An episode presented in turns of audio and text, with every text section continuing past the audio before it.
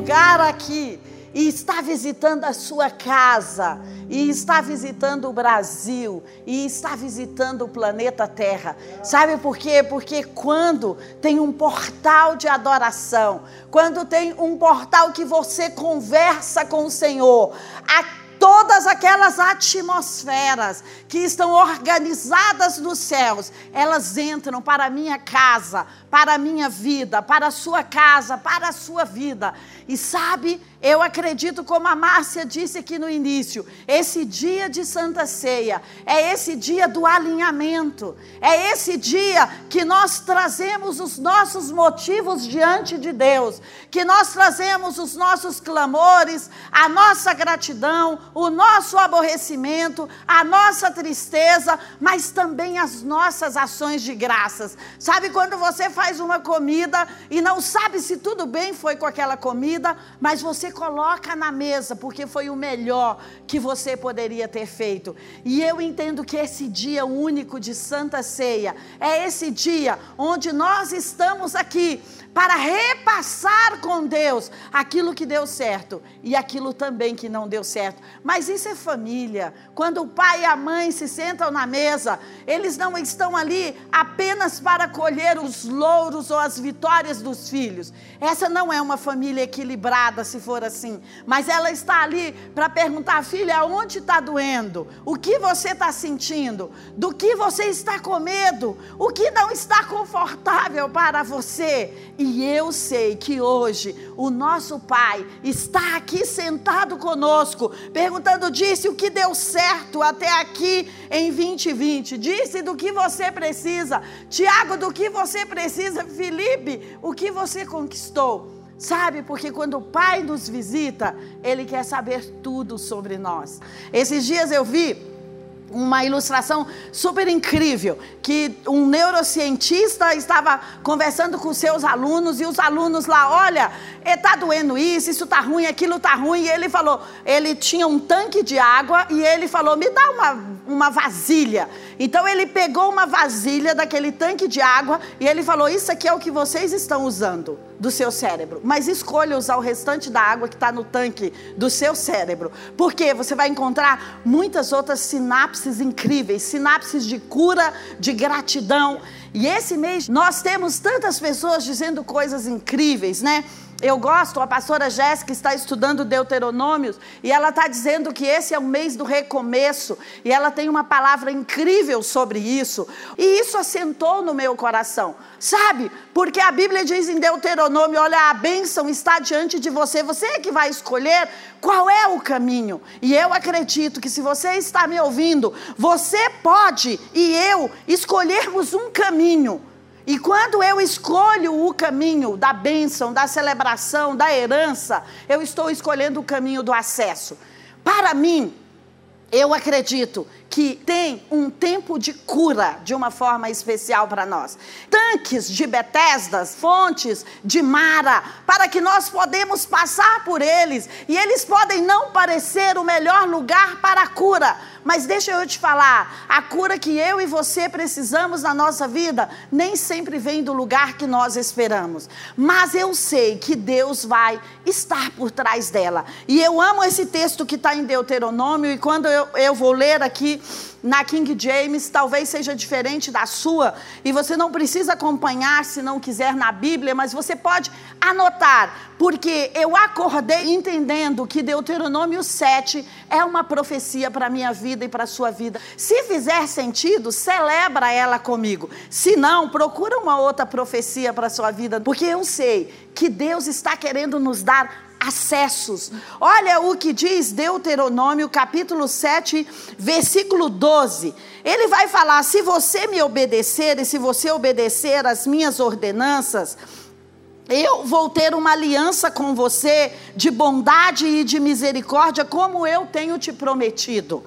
Versículo 13 diz assim: Ele te amará, te abençoará e te multiplicará ele abençoará os teus filhos e os frutos da tua terra. Ele abençoará os cereais, as uvas e o vinho novo, as azeitonas e o azeite, as muitas crias de gados e as ovelhas, na terra que ele prometeu dar a quem? aos seus pais. Ele está falando de herança. Sendo assim, serás mais abençoado do que todos os povos da terra. Ninguém Ninguém no seu meio será estéril, seja homem ou seja mulher ou seja gado. Deus afastará de ti toda doença e todas as graves enfermidades do Egito, que bem você conhece. Ele não as infligirá sobre ti, mas sim sobre os que te odeiam. Portanto, consumirá todos os povos que o eterno teu Deus te entregar que os teus olhos não tenham piedade dele, tampouco sirva aos seus deuses. Já já nós vamos ler mais. Mas esse texto aqui, ele está falando que porque eu estou andando com Deus, existe uma bênção de cura especial para a minha vida e para a sua vida. Existe uma bênção de multiplicação. Existe uma bênção de quebrar a esterilidade. Existe uma bênção de cancelar as forças dos inimigos que estão próximos a mim. E talvez você fale assim: esse 2020 para mim foi um ano, como a Márcia falou aqui no início, foi um ano difícil, foi um ano crítico, foi um ano que eu tive inúmeros desafios para todos nós. Sabe, quando essa pandemia começou, a primeira palavra que veio no meu coração é que esse seria um tempo de sabá para nós. Sabe por quê? Sabá é um tempo de descanso. Se você voltar aqui no capítulo 5 de Deuteronômio, vai estar falando dos dez mandamentos. E sabe qual é o maior mandamento que está lá? O que mais tem letras? É guarde o sábado, tire o sabá. O sabá é uma lei moral. Então, quando Deus fala para eu e você guardarmos o sabá, do que, que Ele está falando? Ele está falando que eu e você, naquele dia, vamos rever se tudo bem com as nossas atitudes. Que eu e você, naquele dia, vamos rever a nossa intimidade com Deus. Que nós vamos fazer uma revisão. Sabe para que é o sabá? Para que o seu carro não quebre Olha, eu estava conversando com dois amigos essa semana e eu tô de carro novo, graças a Deus. Depois eu conto para você o milagre, tá bom? E aí é um carro que eu perdi há dois anos atrás, que ele deu PT num acidente sério. E, e ele deu perda total. E olha, esse mês ele chegou para mim, mas depois eu te conto sobre isso. E aí o meu amigo falou: a revisão desse carro não deve ser barata, mas você deve ter pago. Você tem quantas revisões desse carro pago? E foi incrível que depois, conversando com outro amigo, ele falou: a gente faz revisão de carro para o carro não quebrar.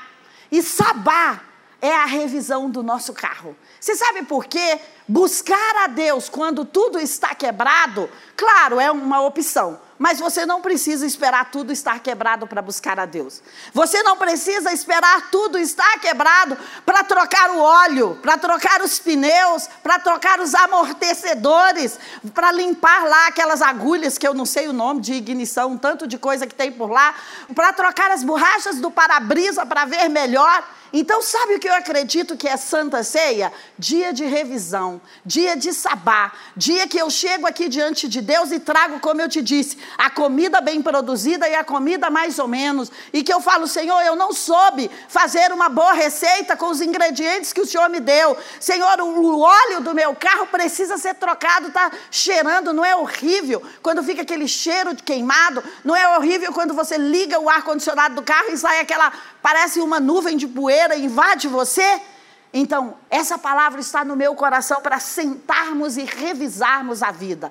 E revisarmos, fazer uma auditoria, dizer: olha, isso aqui foi muito bem em 2020, mas isso aqui ainda não está bem. Por quê? Talvez a sua imunidade baixou. E como eu estava falando para você, logo que essa pandemia aconteceu, a primeira palavra que veio para mim foi esse tempo de descanso. Mas sabá não é propriamente descanso, ou não fazer nenhum trabalho, não apertar nenhum botão, não fazer nenhuma ligação.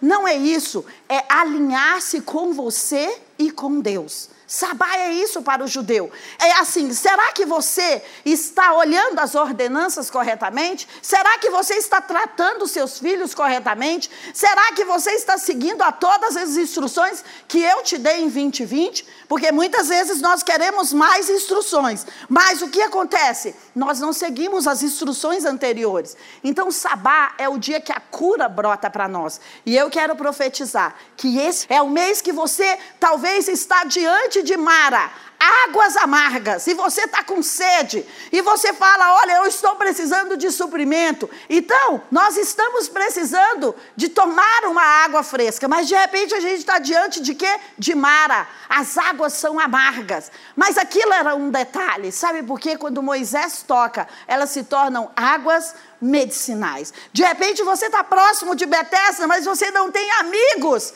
que te ajudam a chegar lá no tanque. Mas deixa eu te falar, Deus vai enviar socorro e você vai ter amigos para te ajudar a chegar no tanque de Betesda. Quanto mais eu celebro a dificuldade, mais a dificuldade chega para mim.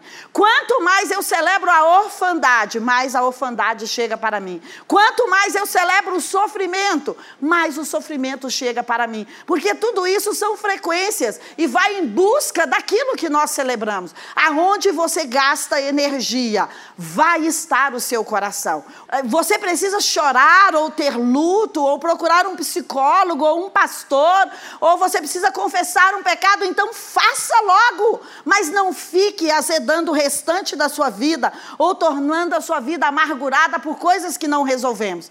Eu penso que o dia que o rei vem nos visitar e que nós sentamos na mesa é o dia das conversas difíceis. Talvez você está protelando conversas difíceis. Talvez você está deixando de dar feedbacks difíceis para as pessoas. Deixa eu te falar, isso não vai ajudar a elas, porque talvez você está tentando só evitar uma crise, mas isso não vai ajudar a elas e nem vai ajudar a você.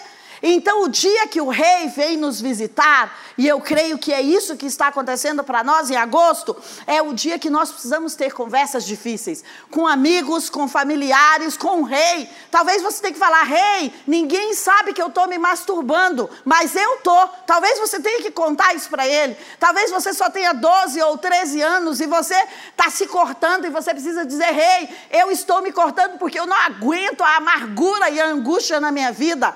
Então você vai confessar a Ele.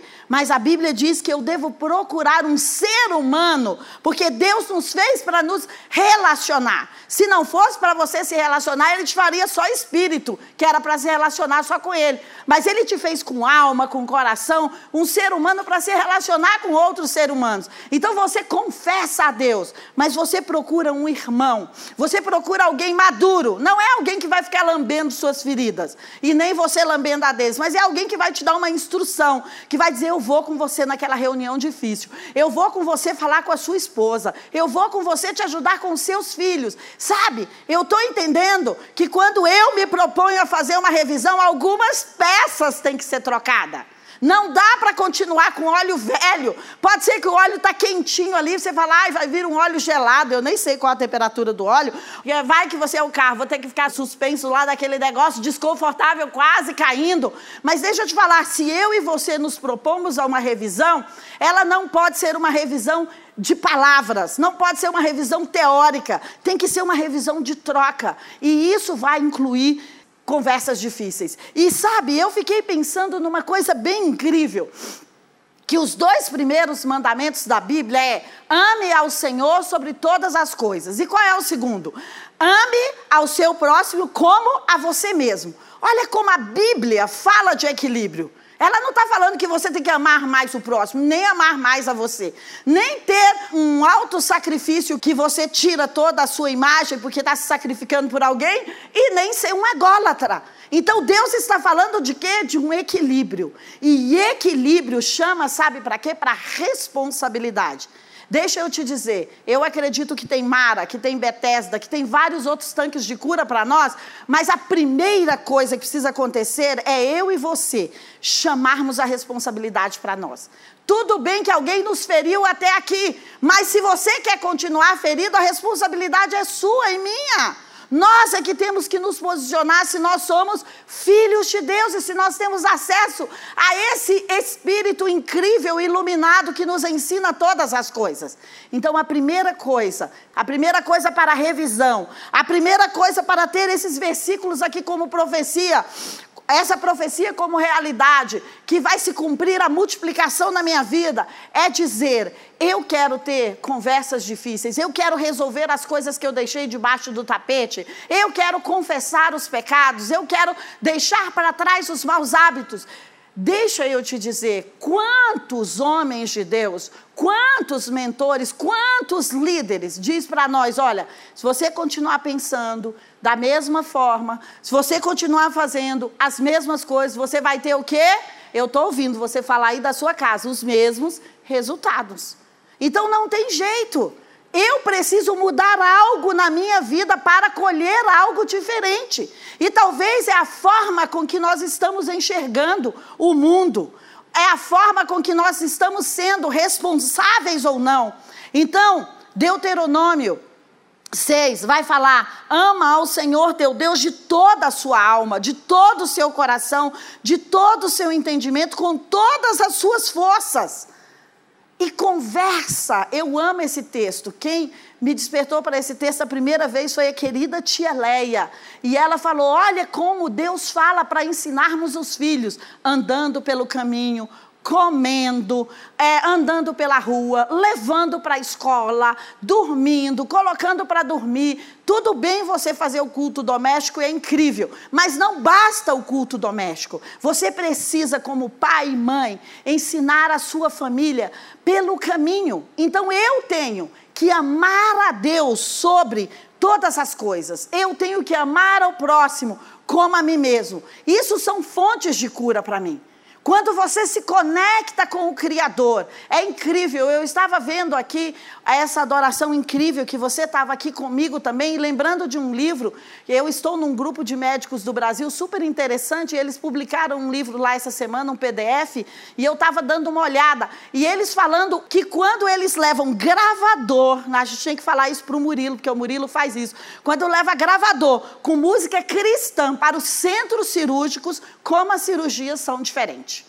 E esse médico, ele é um médico cirurgião, e ele contando o seguinte: a espiritualidade influencia sim na recuperação das pessoas. Então, se você passou pelo Covid, eu já passei, posso te contar a minha experiência depois. Se você já passou pelo Covid, se, ou se você não passou, se você está passando por alguma outra coisa do seu corpo, deixa eu te falar. Coloque um louvor, uma adoração, porque isso eleva a sua atmosfera e os seus órgãos, o seu cérebro, o seu olhar, o seu rosto começa a ter sensações diferentes. Então, adorar a Deus acima de todas as coisas é a maior fonte de cura que nós podemos ter.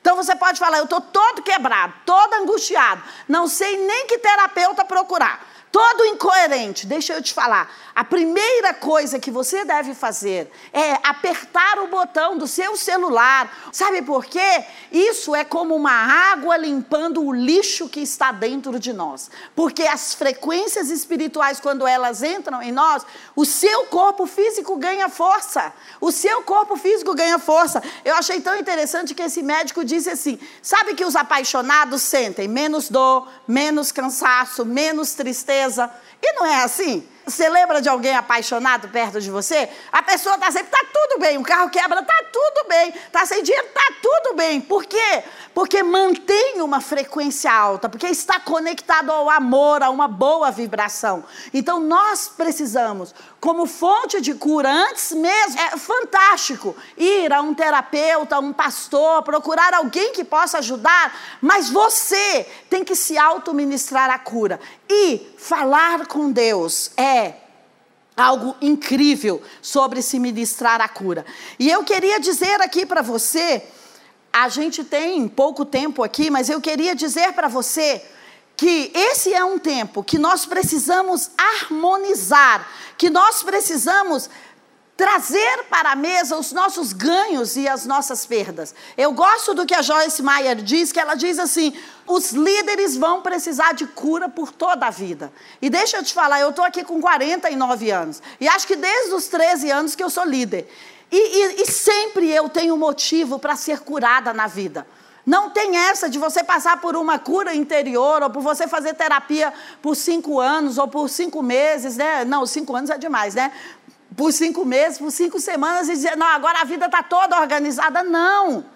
Porque você vai se conhecendo, coisas vão vindo e nós vamos tendo o quê? Embates e desafios na vida. Então eu e você precisamos ter um espírito, sabe o quê? Vulnerável para ser curados Porque as pessoas duras não são curadas. Porque as pessoas ególatras não são curadas. Porque elas não querem descer do pedestal da vida delas, ou da posição delas, ou do conceito delas, sei lá. Mas sabe quem é curado? Aquele que é capaz de procurar um irmão, um amigo, de procurar a Deus. E para isso eu preciso ser vulnerável. A Benebral fala tanto disso. A Bethel fala tanto disso. Tem um livro incrível que é Mantenha Seu Amor Aceso, do Denis Silk, e que ele fala sobre essa arte da vulnerabilidade. A Caroline Leaf vai falar disso de forma incrível. Que você precisa encontrar o quê? Um lugar seguro para você ser você mesmo. Eu gosto do que a Benebral fala, que ela diz assim, naquele livro Coragem para Liderar.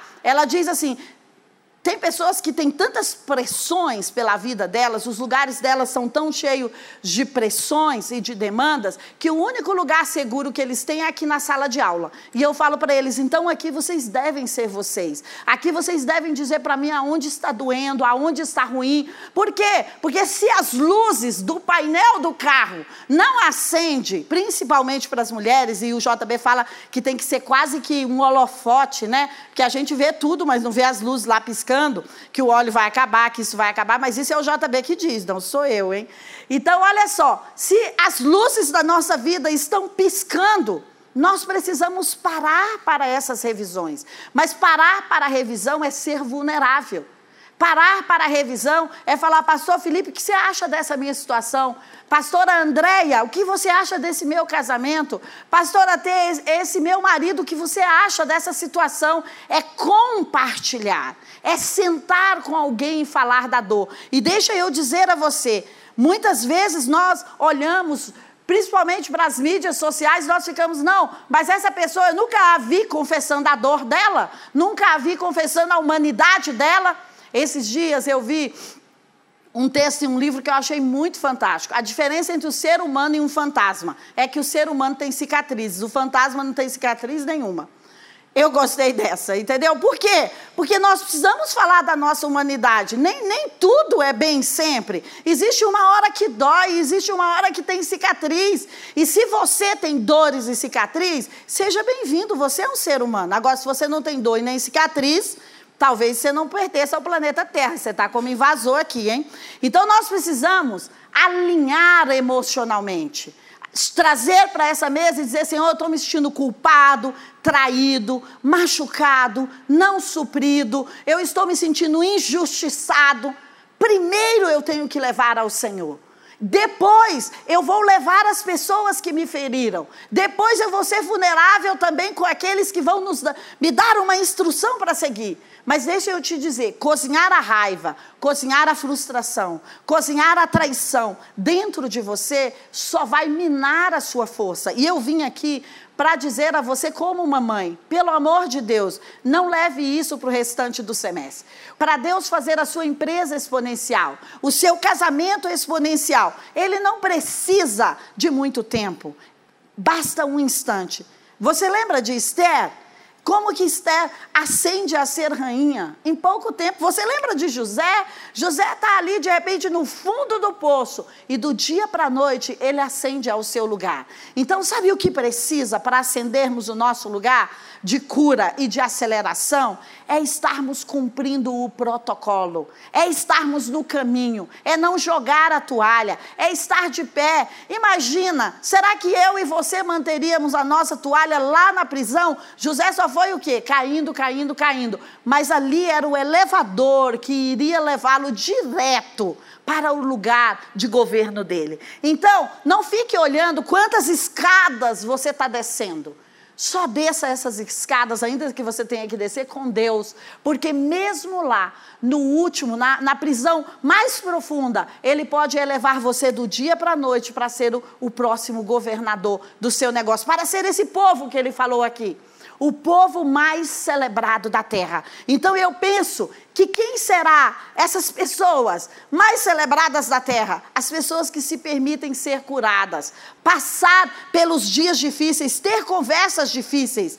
Eu preciso ser grato pelo que eu conquistei, mas não acomodado ah, sabe, eu gosto do texto de Eclesiastes que diz: olha, você não pode ser justo demais, você não pode ser pesado demais. Sabe por quê? Tudo na vida tem a ver com equilíbrio. Se você vai pensar no seu equilíbrio, a hipófise, a adrenal, a tireoide tem que trabalhar juntas, senão está desequilibrado. O rim, o fígado e acho que a vesícula tem que trabalhar juntos, senão está desequilibrado. Se você deixa só seu cérebro emocional trabalhar, está desequilibrado. Você tem que trabalhar o cérebro racional também. Então a vida, quando você olha para algo e algo tem equilíbrio, essa mesa tem equilíbrio é porque todas as pernas estão arrumadas. E deixa eu te dizer, não podem ser só os seus negócios para estarem arrumados. Sua família tem que estar arrumada. Sua vida emocional tem que estar arrumada. Sua vida espiritual tem que estar arrumada. Então, quando tem um equilíbrio, nós vemos a prosperidade. Às vezes nós pensamos assim: não, esse marido deu tudo para conquistar essa empresa. Mas de repente, esses dias eu vi o JB lendo alguma coisa no Instagram interessante. Olha, se a sua esposa começa a ficar calada, é porque ela já está arrumando as malas. Eu falei, é verdade, JB, é assim mesmo. As mulheres caladas que já não falam mais, que já não protestam, é porque elas estão arrumando a mala, ou seja, tem algo desequilibrado. Então eu não posso só conquistar a grande empresa, eu preciso manter o equilíbrio com a minha família. Mas eu não posso também só ficar com a minha família e não ter um dinheiro para suprir a minha família. Então, sabe, quando eu vou ler Deuteronômio aqui, se você não está lendo nenhum livro especificamente, eu quero te convidar para ler Deuteronômio. Para mim, ele é um livro de equilíbrio. Porque ele vai falar: olha, a bênção está aqui, a maldição está aqui, e tem um equilíbrio no meio. Para onde você vai? É você que vai escolher. Sabe, o livro da autonomia o livro da autonomia, você tem que chegar lá e falar para o seu filho: filho, se não dormir agora, não vai ter aquele pão de queijo amanhã quentinho. E aí o seu filho escolhe se ele quer dormir agora ou se ele vai ter aquele pão de queijo. Mas se nós ficarmos todo o tempo calando a voz do nosso filho, sabe o que você vai ter? pessoas que sempre vão esperar por outros calarem a voz delas. Ele fala uma coisa muito incrível. Ele fala: olha como Deus deu autonomia para o homem. Deus pega o, o, o homem, Adão e Eva, e coloca lá no jardim com a serpente. E fala para o homem: escolhe. Uau, escolhe. Então eu tenho é que ensinar os meus filhos a não conversar com as serpentes, a não comer o que as serpentes dizem, mas não calar a autonomia deles. Então isso tem a ver com equilíbrio. Deus vai, eu quero só dizer umas quatro coisas para você que está no meu coração acampamentos de cura que vão acontecer. Deus vai despertar alguém para trazer o suprimento que você precisa. Deixa eu te falar, desde que nós crescemos, nós esperamos por validação, por amor, por atenção. Isso é normal na vida de uma criança e na vida de um adulto. Deus vai despertar pessoas que vão interceder por você que vão trazer a bondade sobre você, que vão ativar o favor para você. Há duas semanas atrás, mais ou menos, foi incrível para mim. Eu tive um dia extremamente difícil e uma amiga de um outro país me mandou uma mensagem: Olha, será que está tudo bem com você nesse dia de hoje? Porque eu estou tão pensando aqui em você e eu comecei a orar por você. Sabe aquele dia? Estava tão difícil para mim que eu disse assim: se eu for contar para alguém sobre o que está acontecendo, eu não sei se eu vou conseguir contar. Então eu falei com Deus, mas Deus enviou suprimento de um outro lugar. Uma outra querida amiga de um outro estado falou, disse, sabe, eu tive uma visão aqui agora e eu acredito que é para mim e para você, que quando as águias se cansam, elas voam acima da tempestade, elas deixam o vento levar. Então, sabe, só depende de Deus nesse tempo que você está vivendo. E eu falei, uau! Olha como é você ir direto à fonte da cura. Eu não liguei para nenhuma dessas duas amigas, mas elas me mandaram mensagem que fizeram toda a diferença no meu dia. Sabe, eu acredito que esse é o mês que eu quero que você fique atento para os poços de cura, para os acampamentos de cura. Talvez você não possa ter um mês menos acelerado e fazer dele um sabá e ler livros e adorar a Deus e sei lá, e ir para a natureza e cantar e ter um momento incrível. Eu gosto quando a Alexandra Brandes fala muito sobre isso, mas você pode desacelerar. Não, eu nem posso desacelerar. Eu tenho que trocar os pneus andando. Tudo bem, Fórmula 1 acontece isso, vamos embora lá. Mas eu quero é que você seja atento aos acampamentos de cura. Essa palavra está impressa no meu coração para mim e para você. Que Deus vai montar acampamentos. E que essa cura pode vir de pessoas que você não espera. Essas portas podem se abrir de lugares que você não espera. Mas sabe é como Apocalipse diz: se essa for a porta que ele abrir para você, ninguém vai poder fechar, o suprimento vai sair dali. Às vezes, nós queremos dar para Deus o plano diretor. E nós dizemos: olha, eu só vou me sentir amado se vier dali. Eu só vou me sentir próspero se acontecer isso. Eu só vou me sentir, mulheres tem muito isso. Eu só vou me sentir querida pelo meu marido se ele fizer isso, isso, e se deixar um detalhe, significa que ele não me ama. Isso é criança, isso não é sabedoria. Sabedoria é aproveitar ao longo do caminho. Você não pode só celebrar a chegada, você precisa celebrar o processo. Talvez as flores mais bonitas ficaram enquanto você andava pela estrada. Então eu preciso celebrar o meu processo de cura. Eu acredito que quando nós estamos nessa estrada da obediência, os poços de cura brotam. Eu acredito que quando nós plantamos sementes poderosas, a cura brota. Sabe, eu já tive tantos momentos incríveis onde eu plantei semente para a vida de pessoas que estavam literalmente enfermas e elas foram curadas. E você pode plantar sementes mandando uma cesta de café da manhã, você pode plantar sementes mandando um livro, encaminhando um material que chegou para você. Sabe quem planta semente? O generoso. E quando você é generoso, quando você é generosa, você está no caminho da cura. Sabe, é como a Bíblia diz, como Jesus dizia: o que você quer que os homens te façam? Faça eles primeiro. Então, faça, promova, plante a cura para a vida de alguém. E ela vai chegar para você, quer financeira, quer emocional, quer física, quer familiar, quer interior eu sei que quando nós plantamos sementes na área que nós queremos colher, nós vamos colher. Talvez você fala, não, mas eu estou tão ferida emocionalmente que eu não quero dar conselhos para ninguém. Mas se você for ali plantar esse conselho, que talvez não é na área que você está ferido, eu acredito que isso acelera a estação de colheita para você. Essa estação específica que o rei vem nos visitar que Ele vem ter conversas difíceis conosco, que nós vamos nos ajustar, também a estação, sabe de quê? Da intimidade. Você já viu como é fantástico quando nós resolvemos uma coisa com alguém que estava pendente? O nosso nível de intimidade aumenta. E eu vim aqui para perguntar para você: com quem você deveria resolver uma pendência esse mês?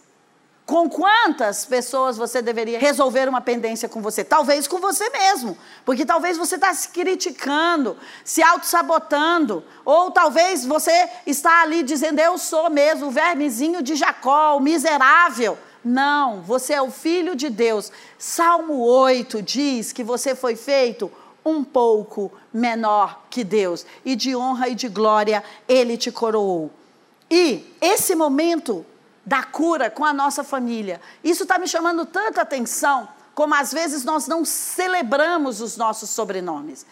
O, o, que os judeus mais fazem é celebrar os sobrenomes, as famílias. Eu sou da tribo tal, eu vim da família tal, do rabino tal, porque ele, existe uma herança. Se você quer aprender sobre isso, você tem que ler o nosso livro, As Chaves da Economia dos Céus. Esse livro é sobre a herança de alguém, a herança de um irmão que havia morrido. Então, a família tem uma herança, a família tem um poço. E muitas vezes nós celebramos a dor que a família nos trouxe, mas não celebramos a herança que a família nos trouxe. E eu quero dizer a você em agosto: tudo bem você falar da dor a um profissional, a alguém, mas fale também dos feitos da sua família. Fale também da conquista das suas famílias. Esses dias eu estava me lembrando da minha avó. E a minha avó era uma grande empreendedora. E eu fico pensando, poxa, de onde que veio isso? O JB fala que se deixar eu quero abrir um CNPJ por semana. E é verdade, o Tiago é que não deixa, nem o Felipe. Mas é verdade, o Tiago, calma, vamos planejar e tal. Mas é verdade. Mas a minha avó era assim. A minha avó vendia vaca, vendia ovelha, colhia coisas e vendia. Sabe, aonde a região onde ela morava, Praticamente toda a região era dela e da família dela. Ela era uma grande fazendeira, uma grande empreendedora. Quando as pessoas falavam, tem uma terra em promoção, ela ia lá e comprava a terra. Ah, é na beira do córrego, não sei o quê, não tem problema, minha filha compra, deixa lá. E, e ela comprava, e assim até eu, como neta, tive terras que veio dela. Olha que incrível. Então isso é celebrar. Mas essa família me trouxe muitas dores também. Mas quando eu lembro da minha avó, eu falo: Uau, essa herança está sobre a minha vida e eu vou implantá-la. E nós queremos fazer Brasília ser esse vale do silício aqui do Brasil. Se você vai olhar, Ruth, Noemi e Boaz, dá uma olhada lá. Ruth fala: Eu vou voltar para minha parentela, eu vou honrar a minha parentela. De repente ela lembra: Hum, tem alguém ali da minha parentela. Quando ela celebra, ela introduz Ruth lá, o que, que acontece? Participantes da herança participantes da herança. Ela tinha ido embora, ela tinha quebrado com a família dela. E eu estou repetindo isso, porque para mim ela é profética para você. Se você quebrou com a sua família por causa da dor, do sofrimento, dos abusos, daquilo que eles fizeram com você, se reconecta. Esse é o mês para se reconectar, sabe por quê? Essa herança está procurando um corpo e uma mente para pousar. E se você quer aprender mais disso, leia as chaves da economia dos céus. Eu estou indo para o final. Os tempos de cura nos tira do cativeiro. É uma prisão quando nós estamos vivendo sobre o schedule, sobre o placar, sobre o controle, sobre o planejamento da dor.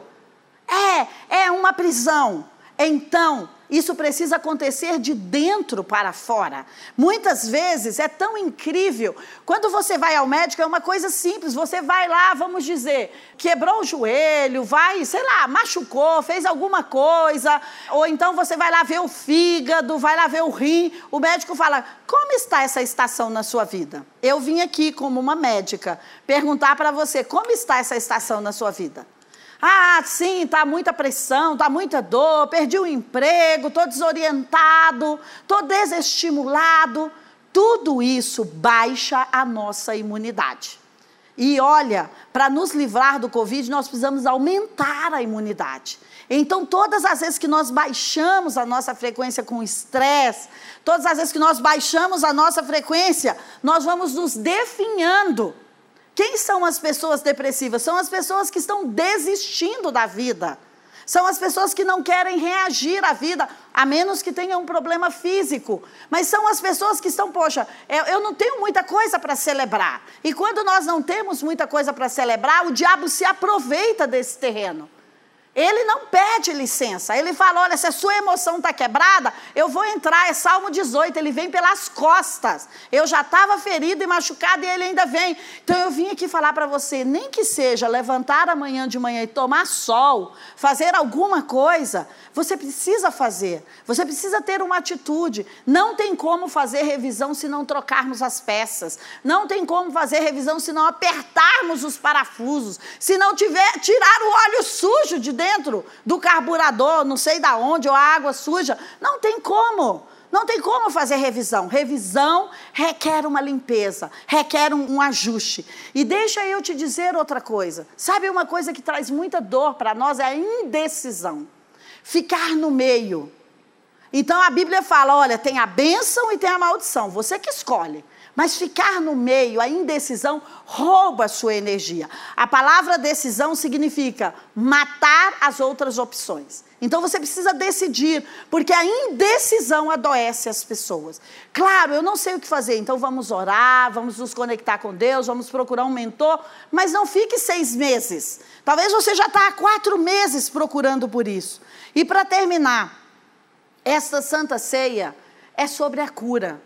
Toda ceia vai falar do perdão que nós precisamos estender a alguém, da celebração que devemos fazer a outro, da gratidão que devemos fazer a outros. Todos nós, deixa eu te dar uma notícia. Todos nós, sem exceção, fomos feridos. Mas existem aquelas pessoas que vão se aprisionar pelas feridas, e existem aquelas que vão atrás do tratamento. O que eu quero propor para você é: vá atrás do tratamento. Você sabe por quê? Olha o que diz o final desse capítulo aqui, depois que ele diz: Eu sou o Senhor que te saro. E não vai ter estéreo e nem doente no seu meio. Ele fala: Isso é para egípcio. Ficar doente e sem cura é coisa do Egito não é coisa de quem está aqui para celebrar o Senhor. E olha o que ele diz: é possível que venha ponderar o seu coração que estas nações, esses inimigos, são mais fortes e são mais numerosos que essa ferida, essa dor, essa traição, essa injustiça, essa bancarrota, seja mais forte mais numerosa do que você, que você não pode conquistá-la. Você não deve, versículo 18, alimentar esse medo no seu coração. Lembra-te do que Deus já fez para você no passado. Lembra do que ele fez a Faraó e ao Egito. As grandes provas que os teus olhos já contemplaram, os sinais e os prodígios que a boa mão e o braço forte do Senhor já fez por você. Ele te fez sair livre de outras situações. Então, não tenha receio de todos esses povos. Deixa eu te dizer, eu sei que Deus já te salvou pelo menos uma vez. E você vai escrever essa salvação bem grande no seu espelho.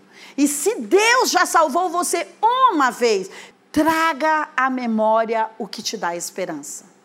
Sabe, a maior cura é quando nós permitimos a esperança entrar. A maior cura é você cantar com o Negueb, a Aline e a galera que estava aqui, eu sei que o meu redentor vive e por fim ele vai se levantar. Eu sei que ele está no meu futuro. Sabe, você tem pelo menos um case de sucesso que ele já curou, sarou, livrou e ajudou você. Então, aqui em Deuteronômio 7, isso é uma profecia para você. Ele está falando: traz a memória, porque se eu fiz, eu vou fazer de novo. E eu vim aqui para dizer isso para você. Esse é o mês que Ele quer fazer de novo na minha vida e na sua vida. Eu não quero que você ignore a sua dor, eu quero que você trate a sua dor, porque esse é o Deus que quer trazer suprimento para nós, através dele e através das pessoas.